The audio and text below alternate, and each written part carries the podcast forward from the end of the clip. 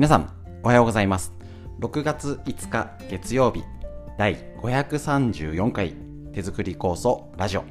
本日も今週も笑顔でよろしくお願いします。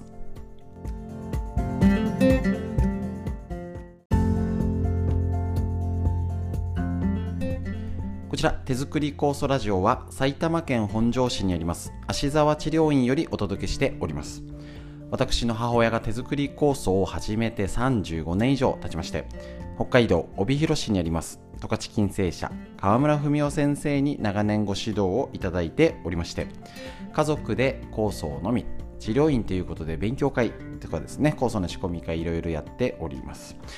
こちらになりまして、えーと、コロナ禍で挑戦し始めたラジオ耳から学べる、ね、作業をしながら家事をしながら移動中聞けるということで大変好評をいただいております。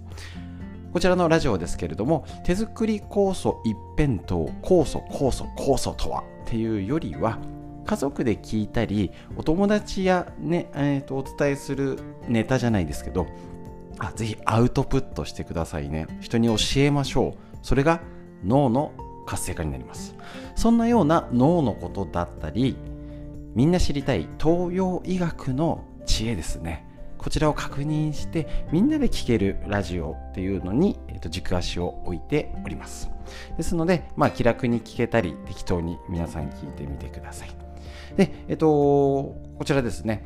えっ、と1週間のんびり笑顔でなんかまた急に暑くなりましたからね。気をつけてやっていきましょう。それでは一つ一つ一緒に勉強していきましょう。よろしくお願いします。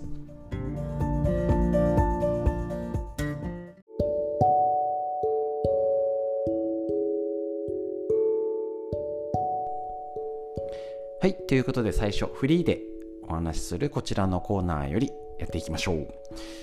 暑かったですね。子供と外でサッカーをしたらめっちゃ日に焼けました。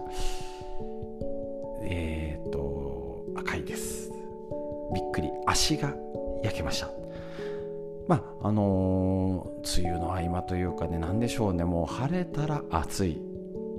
あのー、よくねお客さんとも話すんですけどあの多分ねうちの子なんかは あのトトロ隣のトトロ宮崎駿監督の映画ですね。こちらの映画の中でしか多分あんなしとしと雨が降って梅雨でやだなみたいなあの夏休み前の感じ。あれはね知らないんじゃないですかね。降ったらゲリラ豪雨。でまた今度のあのえっと雨金曜日やりました。あの線状降水帯って怖いですね。うちの本庄のも、えっと、氷が降っあの今回は全然、まあ、雨の量はすごかったんですけどなんとかね近場では被害がなかったのかな。ただ警報が出たりとかしてやっぱりそういう情報どうでしょうか皆さん身近な地域のあのー、警報とか注意報が、えーと、聞けるようになってますでしょうか？これがね難しいんですよね。インターネットを利用してスマホで登録してる方。うち俺なんか Yahoo 天気とかで地点登録ってやつ。もし分かんなかったらあのショップに行ったら店員さんに災害の時の知りたいんだけどちょっとやってねやってよみたいなことだったり、えーと、若い方とかに会った時にどうしとくの？すると登録できるの？っていうのをねご利用ししてやってもらいましょう、ね、そうすると例えば本庄市でこれから雨降りますよとかっていうのがピコーンってお知らせ来たり警報が出ました解除されましたっていうのが来ます。これもねあの情報を得る。っていう意味では本当にあの知らないと情報弱者になっちゃうのでここですね。なのであのー、なんとかね機会がありましたら登録しておきましょう。そうすると本庄市も警報が鳴ってとかえっ、ー、と雨雲レーダーでわかるんですよね。あの今回みたいなあの急激なやつは無理なんですけど大体あれですよ。大体当たりますね。今降っててうちなんかもワンちゃん散歩に行くのに雨雲レーダーでここに30分後1時間後とかって出て15分後ぐらいには雨が止みますって出るんですよ。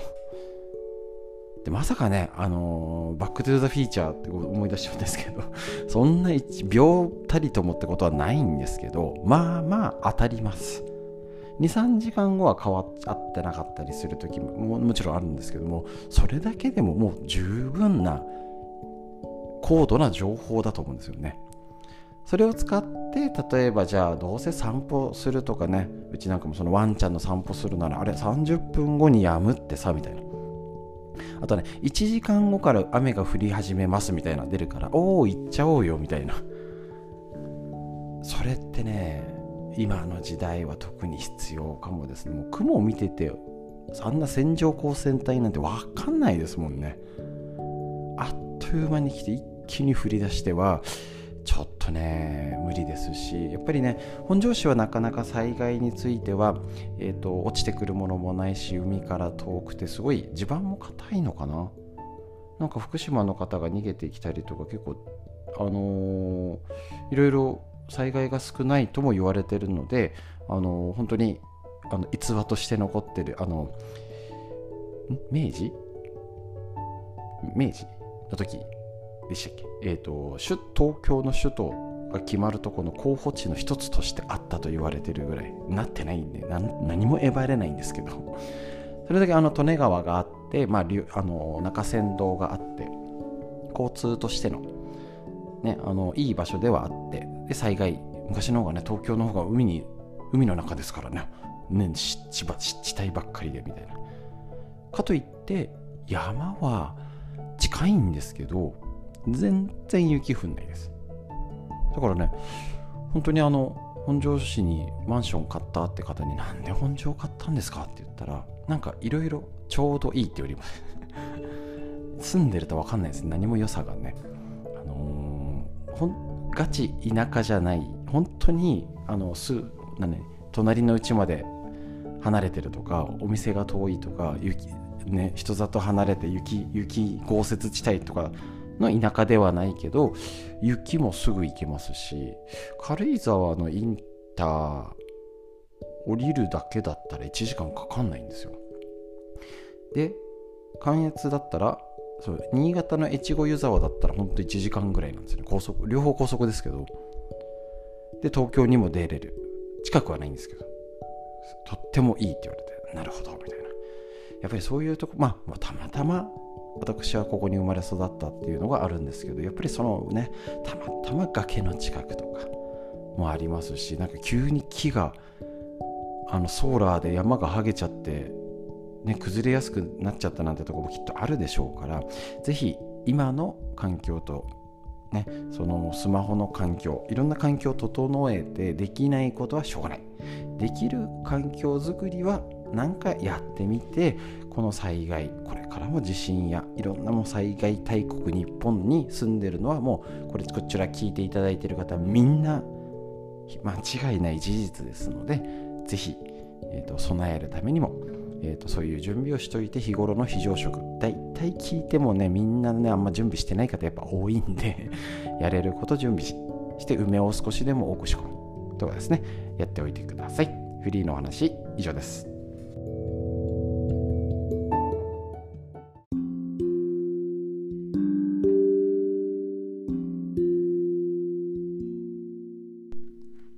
続いて脳のこと。40歳から始める脳の老化を防ぐ習慣和田秀樹先生のディスカバー形式よりこちら。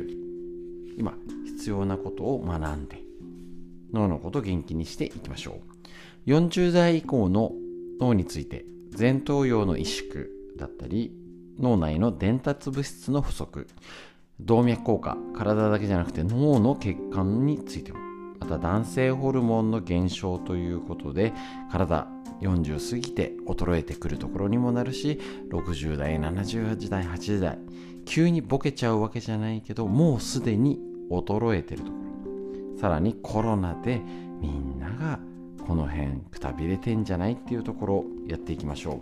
今日から、えーと、想定外の、まあ、脳の変化対応力を鍛えるということでそちらのですね実践法一緒に勉強していきたいと思います。想定外のものや出来事を歓迎する。想定外だから仕方がないとは政治家や企業トップの逃げの浄徳また多くの人が想定外の事態に直面することを言いますと。ところが前頭葉にとって想定外はむしろウェルカム。こんな時こそ自分の出番と手ぐすね引いて待っているということなんですね。単純な作業や数字を操作するだけの仕事。また結果の予測がつくような仕事では前頭葉はほとんど活動しません。これらの仕事であれば言語の記憶や理解を司る側頭葉や数字に関連することを処理する頭頂葉の働きだけでほぼ事足りてしまいます。このような仕事に従事していたり毎日同じ時間に起きて通勤して帰宅してからは寝っ転がってテレビを見ているだけこれがコロナ禍で余計増えたと。いうことなんですけどもこれらの生活をしていたりすると前頭葉の出番はなくなりそのような生活が続くと前頭葉はもとより脳全体への刺激もなくなり間違いなく老化への道をひた走ることになるということなんですね。災害や事故などの想定外はあるべからずですが嬉しい想定外や何何が起こるかお楽しみの想定外。こっちはいいですよね。マイナスのはちょっとあれですけどね。まあで、も想定外って、イメージはマイナスですけどね。ある意味、ありかもしれません。穏やかな水面にも一石投じれば次々と波の輪が広がっていくように実はルーティーンの日々の中にあっても自分次第で次々と想定外に遭遇するチャンスはあるということなんですねなのでこちらそれを楽しむうわーなんかあった。やだな。どうしよう。まずいじゃなくて。わーあった。あー嬉しいまで急に思えないですけどね。ちょっとそれだとねあのだいぶねあの旗から見たら変な感じに見えちゃいますけど。でもああこれがもしかしたらチャンスかも。捉えてやっていきましょう。脳を元気にするために。本日も以上です。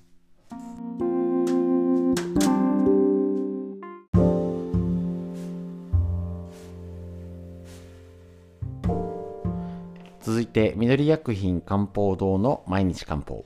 体と心をいたわる365のコツ桜井大輔先生の夏目社よりお届けして1日1個覚えていきましょう。6月5日のページがなんか少ないんですよね。だからいつもは言わないえっ、ー、と土日のやつはもう自分で見てねって言って飛ばしてるんですけどあえてちょろっと言います。6月3日のページが腰痛は血行不良によっても起こると。血行不良はストレスや変色冷えや過労目の使いすぎなどが原因となって起こります。その他事故や打撲過剰な運動姿勢の悪さなども血流を悪化させ腰の痛みになるってよということなんですね。6月4日は寒涼のね、寒い涼しいの食べ物は暑さや余分な熱を冷ますと。そうそう今なんか変にのぼせてね暑い時がありますのでそれはねあの涼しいやつ要は夏のものこれからがちょうど美味しくなってくるので夏物のもう食べて上手に寒い時は冷やす。ね、あ暑すぎる時は冷やすけど暑すぎなくてもついつい冷たいもの取っちゃうので要注意です。で、今日のページ、6月5日ですね。貧血は血、血の原料を食事で行うのが鮮血だよという内容です。貧血の対策はとにかくしっかり鉄分を取ることが何よりも大切です。鉄分を多く含む食材にはレバー、ハツ、うなぎの肝、鮎、イワシ、ホッキ貝、シジミ、まだありますね。卵黄、ほうれん草、小松菜、枝豆、パセリなどがあります。また、鉄のフライパンや鍋を使う鉄瓶で沸かした茹で茶を入れるのも鉄分の補給につながるのでおすすめです。これいいらしいですよね。鉄製の調理器具まあ最近ないね。テフロンとかね。なっちゃってますけどね。是非一生使えるのでね何かの折せっかくどっか出かけたりとかね鉄鍋とかお土産であったらね意外と高いんですけどね。まあまああってもいいかなと思いますので是非お試しください。東洋医学の知恵以上です。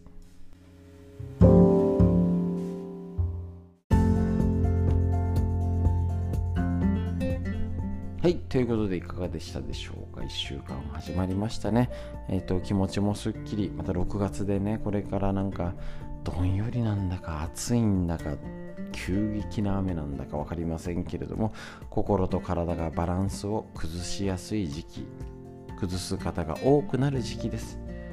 上手に自分と周りを気遣って、ね、優しい言葉がけで優しく楽しく笑顔で過ごしていきましょう。はい空を見上げて上を見上げてしっかり深呼吸です。息吸って。はいではい肩を回して背筋を伸ばして。どんな雲どんな空が流れているでしょうか。しっかり息吸いましょう。はいで素敵な一日が始まりました。皆さんにとってより良い一日になりますように。本日も最後までお聴きくださいましてありがとうございました。thank you